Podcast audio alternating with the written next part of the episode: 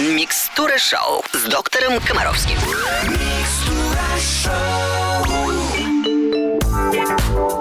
И снова здравствуйте. Как всегда, по субботам начинается программа для родителей, которые хотят растить здоровых, счастливых детей. Как всегда, в нашем эфире мудрые, профессиональные а, советы от любимого доктора Комаровского. Евгений Олегович, привет. Здравствуйте, друзья, здравствуйте, Алена. Ну что ж, давайте работать. Ваши вопросы. Давайте. Первый вопрос сегодня от Алены из Пензы. Здравствуйте, подскажите, пожалуйста, насколько важен режим дня для ребенка? Насколько поздно можно ложиться спать, чтобы был здоровый сон у ребенка? В нашей семье два с половиной года ребенок ложится спать в 9 полдесятого, просыпается в 6-7 утра, дневной сон с 12 до 3. У друзей ребенок 3 года ложится спать в промежуток около 11 вечера, просыпается в 10-11 утра, дневного сна нет. Нужно ли нам менять режим? Для чего нужен режим? Ну, для чего? Ален, вот Для ты как удобства родителей, Молодец, все. Режим позволяет человеку проще, легче выполнять свои функции э, рабочие, социальные и так далее. Для- жизнь. Распланировать свою жизнь. То есть, когда ребенок посещает детский сад или школу, да, то мы вынуждены жить по определенным временным законам. Ну а как иначе? Мы не можем спать, когда хотим. Мы просто обязаны отсюда, вот с 9 до 15 быть в школе, да? Ну вот обязаны и все тут. Таким образом, режим – это организация образа жизни, которая делает эту жизнь удобной для человека и для его окружения. И поэтому, если вам удобно, что ребенок ложится в 9 вечера и встает в 6 утра, то я вас приветствую. Вам так хорошо на здоровье. Мне бы, например, меня бы лично такой режим не устроил. Я бы предпочел, чтобы он ложился в 11 и вставал в 8, например. Да? Мне бы было удобнее так. Если вам удобнее, поменяйте. Это зависит только от вас. Главная особенность как раз детей состоит в том, что они чрезвычайно пластичны, что они адаптируются к новому режиму, ну, максимум за 5-7 дней, как правило. Понимаете? И ничего страшного, если ребенок собирается в 9 часов вечера спать, а вы погуляете на час, на полтора, на два больше, помешаете ему спать, а потом он все-таки уснет и проснется на 2 часа позже, и папа сможет выспаться нормально. Никаких норм по режиму нет.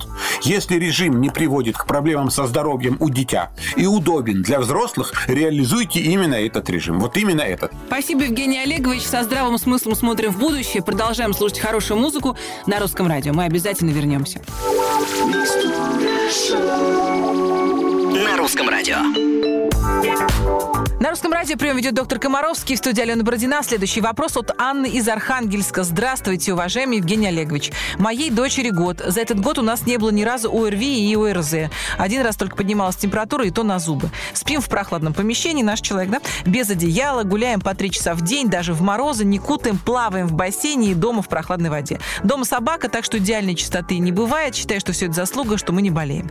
Дочка моя знакомая, наша ровесница, уже три раза болела. И моя знакомая утверждает, что нужно обязательно болеть до года. Иначе иммунитет будет плохой, потом мы будем в саду постоянно болеть. Да и вы неоднократно упоминали, что болезни тренируют иммунитет. Получается, что все эти наши закаливания зря, и наш иммунитет не будет так натренирован, как у болеющих детей. Ведь скоро сад, а там точно болеть будем. На иммунитет-то. Вот такой вопрос. Да. На самом деле, вы ведь должны понимать, что ребенок не может не встретиться с вирусами, да? Но ребенок может э, встреченный вирус э, задавить, условно говоря, иммунной системой, не доводя себя до симптомов болезни. И на самом деле отсутствие болезни вовсе не говорит о том, что иммунитет все это время бездействует. Но иммунитету хватает чем заниматься, вы много гуляете, общаетесь, у вас есть собака, в конце концов, что прекрасный стимулятор иммунитета и так далее, и так далее.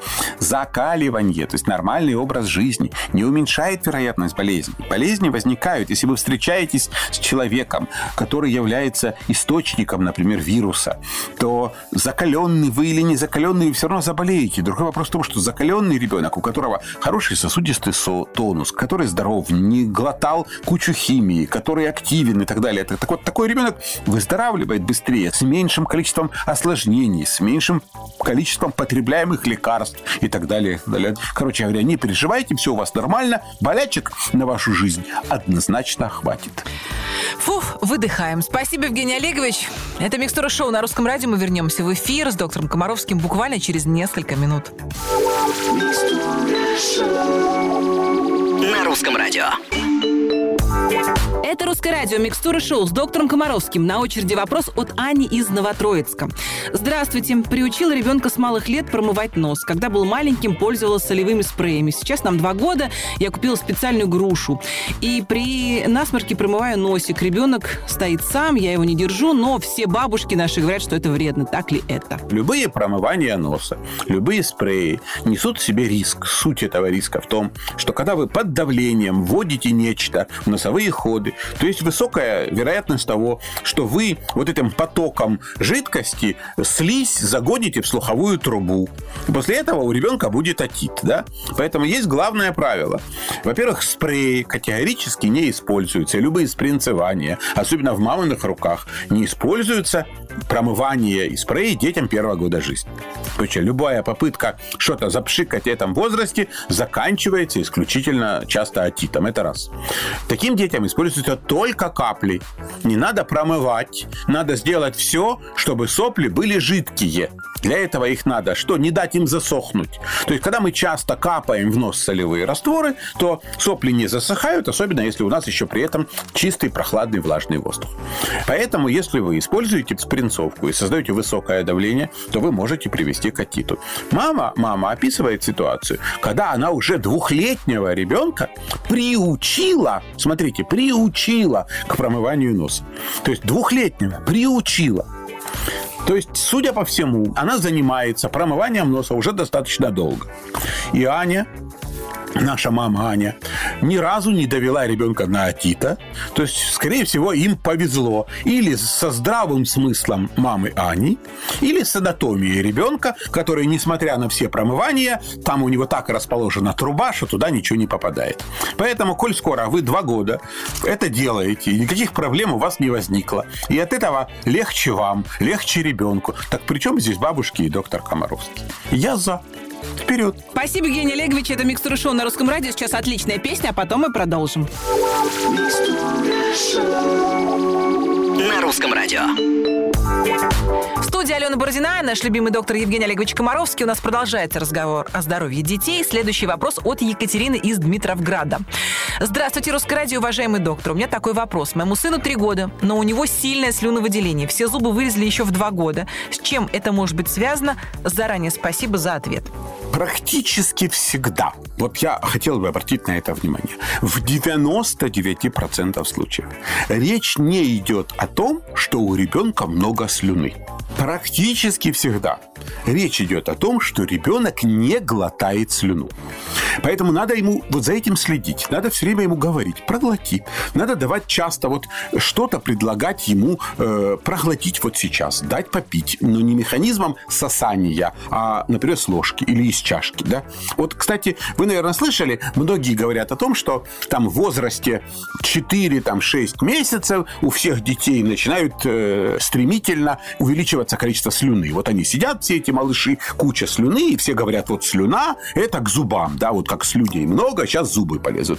На самом деле, вот действительно, когда ребенок рождается, у него незрелые слюны и железы, это понятно, но к тому моменту, как э, подходит дело к прорезыванию зубов, слюны и железы дозревают, начинают активно продуцировать слюну, а вот глотать эту слюну дети не умеют нормально. И поэтому мы видим это слюнотечение. То есть никакого вот еще раз фиксирую внимание. Э, слюновыделение повышенное. К зубам нет, нет, нет, нет, это сказки. Миф это разбиваете. Это, это все сказки, это обычная ну, физиология человека, поэтому слюни в этом возрасте бегут у всех. Как правило, если дети, например, с пустышками, а пустышка заставляет ребенка совершать глотательные движения, то этого слюнотечения нет. И потом говорят, вы представляете, когда пустышка, то зубы лезут позже. Они не позже, лезут просто слюны меньше и меньше разговора о зубах.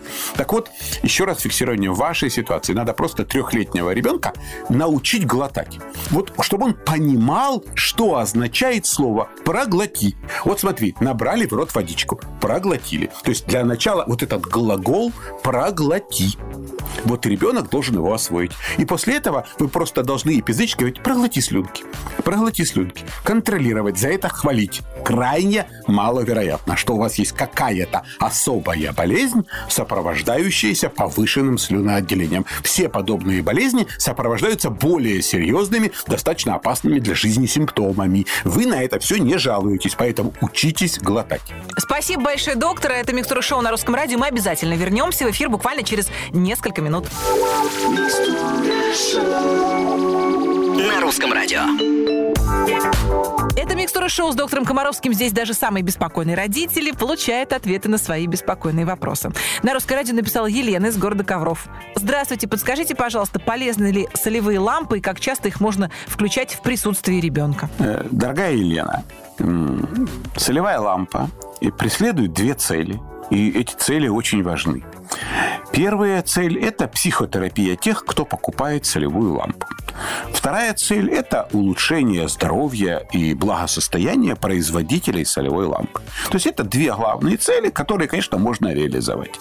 Я вас уверяю, что прогулка на свежем воздухе, в лесу, э, вообще физические нагрузки, танцы, занятия спортом, просто общение с ребенком намного полезнее, чем любая солевая лампа. Опять-таки вы должны четко понимать, что все попытки с помощью методов доказательной медицины доказать, уж простите за тавтологию, эффективность и пользу для здоровья солевой лампы, они обречены на провал. Дело в том, что параметры воздуха, влияющие на здоровье, это прежде всего температура, влажность и наличие пыли. Если в комнате, где грязно, где не убирают, где воздух сухой, где э, огромное количество пыли, бытовой химии, вы еще и включите солевую лампу, то понятно, что никакого пользы для здоровья не будет. Если же в комнате чисто, прохладно, влажно, нет накопителей пыли, если комната регулярно проветривается, то зачем в этой комнате нужна солевая лампа? Если вместо солевой лампы вы купите вашему ребенку велосипед, это для здоровья намного полезнее. Особенно, если к велосипеду вы еще купите шлем и наколенники, и налокотники. Спасибо большое, Евгений Олегович. Э, Руками, ногами поддерживаю ваш ответ. И очень надеюсь на то, что на улицах э, в этом году появится больше гуляющих детей, а не тех, которые сидят дома под соляными лампами. Мы продолжим микстуру шоу буквально через несколько минут. На русском радио. Традиционно по субботам в Микстура Шоу дети сами задают вопросы Евгению Олеговичу. Сегодня вопрос от Бори, пишет его мама Надежда. Боря сам постеснялся задать вопрос, э, вот, ну, звуковой, как мы обычно делаем, да, но очень просил спросить у доктора. Боре 6 лет. Детский вопрос. Скажите, доктор, а почему мальчики бегают быстрее девочек? Ну, на самом деле, э, наверное, мальчики делают, э, бегают быстрее девочек потому, что папа должен догнать маму.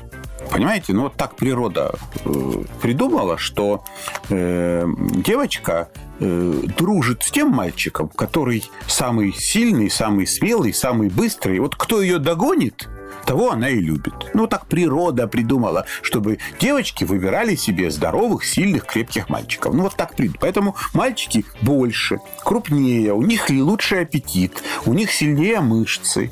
И это совершенно нормально. Но мальчики должны правильно пользоваться этим, тем, что они могут бегать быстрее девочек. Для чего? Они должны понимать, что они сильнее, но не обязательно умнее. Правда? Поэтому мальчики должны правильно свою силу использовать. Мальчики должны девочкам помогать. Мальчики, Боря, должны девочек защищать. Мальчики, когда бегут куда-то вместе с девочкой, должны думать о том, что девочка, может быть, не может бежать так быстро, как он, и сдерживать свои способности, и бежать с такой скоростью, чтобы девочка с удовольствием бежала рядом с мальчиком. В общем, это придумано природой для того, чтобы девочки выбирали мальчиков не только самых быстрых, но и самых мудрых, которые могут бежать рядом. Рядом. Искусство бежать рядом, рядом в одном направлении, Боря, это основа гармоничных взаимоотношений между мамой и папой. Передай маме привет по этому поводу. Спасибо, Евгений Олегович. На этой трогательной ноте мы побежим с вами по делам, а, по своим семьям, по своим... Вы к пациентам, к семье, я тоже к своим отправляюсь. Оставляю вас в компании с хорошей музыкой русского И радио. будем надеяться, что хорошие мальчики нас обязательно догонят. Догонят, конечно. Мы будем на это надеяться и ждать этого с нетерпением. Слышишь, Александр? Это я уже мужу своему говорю, почти идеальному. Евгений Олегович, благодарю вас за сегодняшний эфир. Спасибо, что вы были с нами. Надеюсь, мы вам помогли в некоторых вопросах. Будьте рядом, будьте здоровы. До встречи. Я, Алена Бородина, говорю вам до свидания. Следующий выпуск Микстуры Шоу в следующую субботу. Ну а по будням вы можете слушать короткую версию Микстуры Шоу 15 капель. Счастливо. На русском радио.